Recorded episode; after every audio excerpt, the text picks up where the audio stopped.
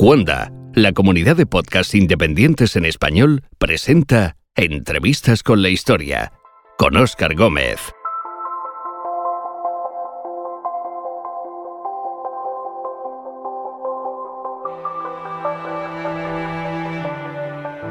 Una novela es nuestro pasaporte para viajar en el tiempo.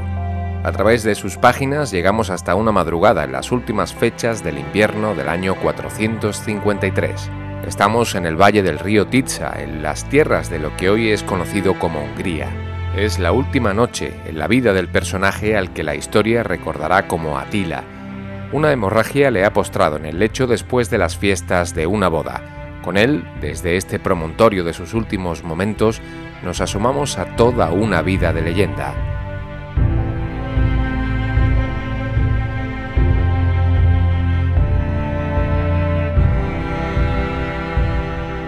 En este episodio de Entrevistas con la Historia, Atila.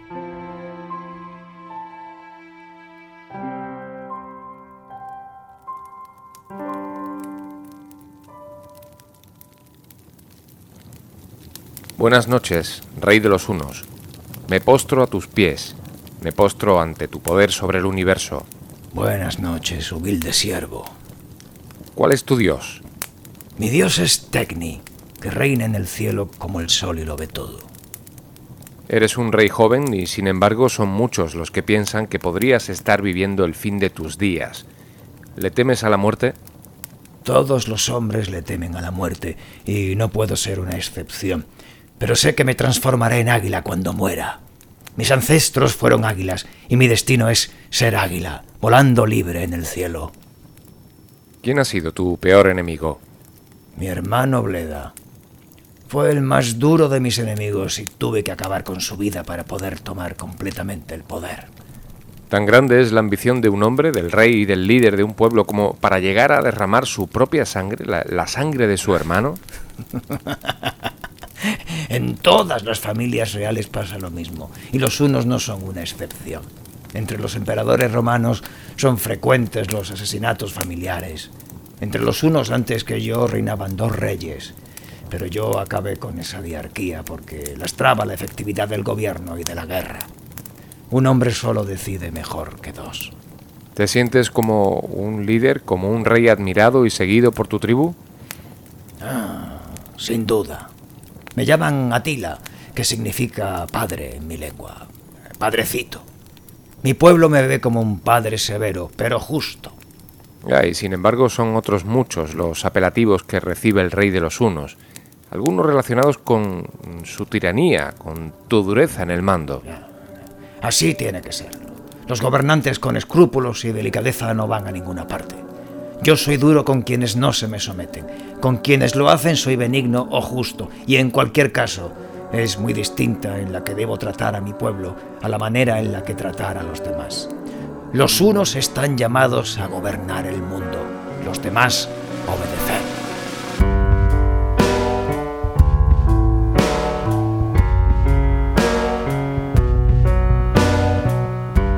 ¿Quién le ha encomendado a los unos esa misión? su propio pueblo. El hecho de que derroten a todos los demás pueblos, esa es la base. Nosotros adoramos la espada, que es la manifestación de fuerza en la tierra. La adoramos como si fuera un dios. Adoramos su fuerza y como somos los más fuertes, somos los mejores. Everyone laughed at a joke, as if they never even heard it before. And maybe they were truly amused. But every word that she spoke was a bore.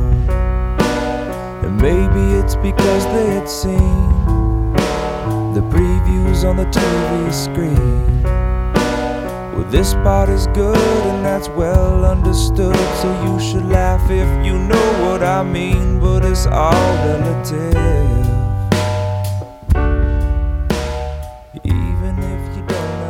Ha dicho el Papa de Roma que eres un hombre y que como tal morirás a pesar de tu valentía y a pesar de esa misión que dices divina, que dices que te ha sido encomendada. Él también morirá. Dice que él vivirá después. Yo también lo digo. Pero él vivirá en un cielo que nadie ha visto, y yo digo que viviré en un águila que todo el mundo puede contemplar. ¿Te ha hablado alguien alguna vez con esa osadía con la que te ha hablado el Papa de Roma? Si alguien lo hizo alguna vez, no sobrevivió. Este es el primero que me habla así, y sobrevive porque es un chamán como yo, un hombre santo. Respeto su vida, aunque no pienso hacerle ningún caso. Es digno de un gobernante respetar otras creencias y a los líderes de otros pueblos. Es digno en la medida que sirvan a sus intereses. Yo respeto y estoy dispuesto a respetar el cristianismo en la medida en que prediquen la sumisión al poder, que es lo que yo necesito para extender mi dominio sobre la parte occidental de Europa. Si el Papa me ayuda a eso, no habrá ningún problema. Si no quieren yacer con las mujeres de los demás, pues, pues que no lo hagan. Si no quieren matar, pues que no maten. Si quieren cultivar la tierra, pues que se dobleguen sobre la tierra para cultivarla y que me paguen mis tributos. Siempre que me obedezcan, no habrá problema. Hemos hablado, rey de los unos, de uno de los nombres malditos para Atila, el de su propio hermano, pero hay otro escrito con mayúsculas en esa lista que seguramente te gustaría manchar de sangre, el de Aecio. Ah, Aecio, el general romano. Yo lo conocí cuando era un muchacho que estaba de rehén en el campamento 1 y aprendía las tácticas de la guerra. Es tan buen militar que yo lo aprecio y lo valoro, porque ha aprendido con nosotros, porque monta a caballo como nosotros, porque dispara el arco como nosotros, los unos. Lo valoro y lo aprecio, pero es mi enemigo, y por tanto no puede sobrevivir mientras detente poder alguno en Roma. Al margen de ser un mandato divino como la entiendes, ¿la guerra es un arte? Lo es para nosotros, los unos. Es un arte por excelencia del hombre, igual que del leopardo, del tigre, del león o de cualquier otro animal, pues ataca, se defiende y en ello consiste su vida. Everyone knows what went down because the news was spread all over town. In fact is only what you believe. And fact and fiction work as a team. It's almost always fiction in the end. The content begins to bend when context is never the same and it's all relative. Háblame de Honoria. Honoria es el medio para hacer efectivo mi dominio sobre Roma. Casándome con ella, como me he casado con otras princesas de pueblos sometidos, se hace patente el vasallaje que presta Roma a Atila y al Imperio Uno. Aparte de eso, Honoria lleva su efigie impresa en monedas de oro. Yo también quiero que mi efigie perviva más allá que mi imperio, que mi propia vida. ¿No cabe un matrimonio por amor en la cabeza o en el corazón de un gobernante? A mí me han hablado varias veces de eso, del amor, pero no entiendo esa palabra. Para los unos no existe. But the good book is good and that's well understood. So don't even question if you know what I mean, but it's all relative. Even if you don't understand, well, it's all understood. Entrevistas con la historia. I guess, I guess it's all relative.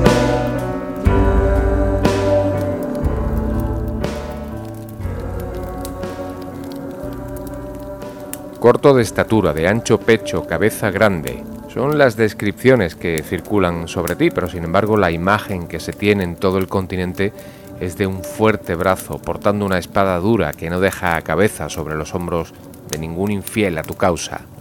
La gente siempre agiganta lo que teme. Me ven como a un gran gigante y es bueno que así sea.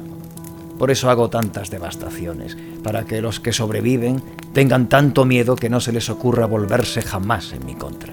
También es pequeña tu montura. Mis caballos son pequeños porque son más resistentes. Corren más tiempo y son más estables en su cabalgar, lo que nos permite pasar mucho más tiempo sobre ellos. Los unos nos pasamos el día montados a caballo, incluso dormimos sobre la montura, por eso llegamos tan rápido a donde los demás tardan días. ¿Crees, Atila, que tu nombre será grande en la historia? Sin duda será grande la historia, pero los unos no escribimos. No nos hace falta. Ya tenemos esclavos romanos que hagan por nosotros esas cosas. Mi nombre será lo que quieran aquellos que escriban sobre mí. Pues déjame adelantarte que andando el tiempo habrá libros sobre ti que fabularán tus grandes historias a lomos de un caballo pequeño y blandiendo esa poderosa espada. Pues será bueno. Y también que cuenten esos libros que fui cruel o vengativo, porque en efecto lo soy. Y son esas hazañas de las que estoy orgulloso.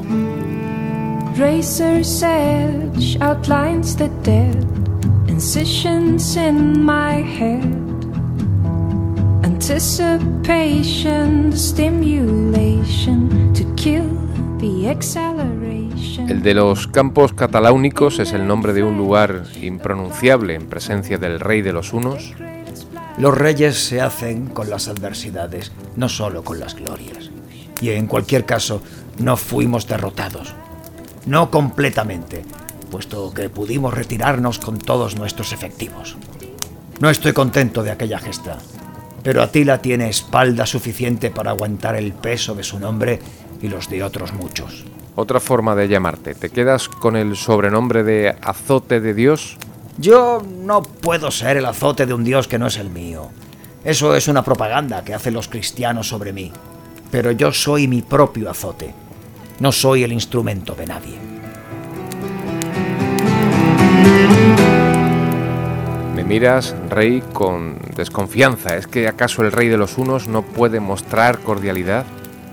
La cordialidad es algo que reservo para los miembros de mi familia, para mis capitanes más leales y nada más.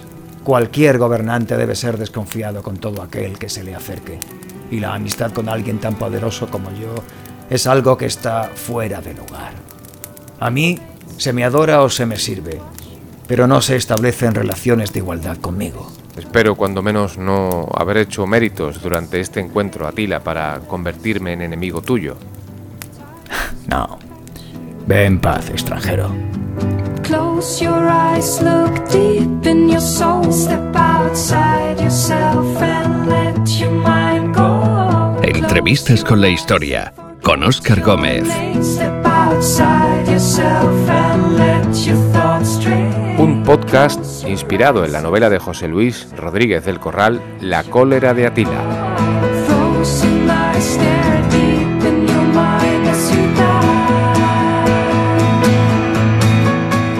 En el papel de Atila, Juanjo Domínguez.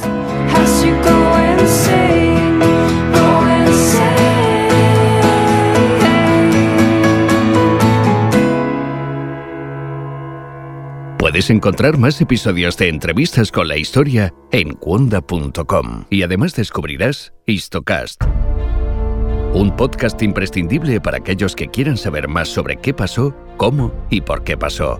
Esto es Histocast, no es Musmank, no es Baikonur, no es la Guayana francesa. Exactamente, No es una batalla que, que fue prácticamente un antes y un después en, en la memoria y en la psique británica. Pero los, bueno, los, que- los que de verdad han puesto a Rommel a nivel de dios militar fueron los británicos. Porque hoy vamos a hablar, como prometimos, de piratas.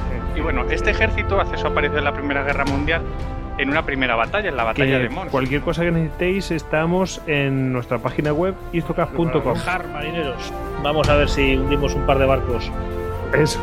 y ya que estamos, bueno, bueno, pues vamos a mandar un saludo a nuestros amigos de Antigua y Barbuda. David, haz el chiste. Como tu madre.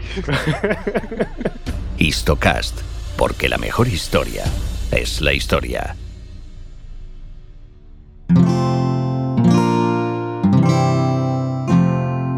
Descubre nuevos podcasts en Cuonda, la comunidad de podcast independientes en español.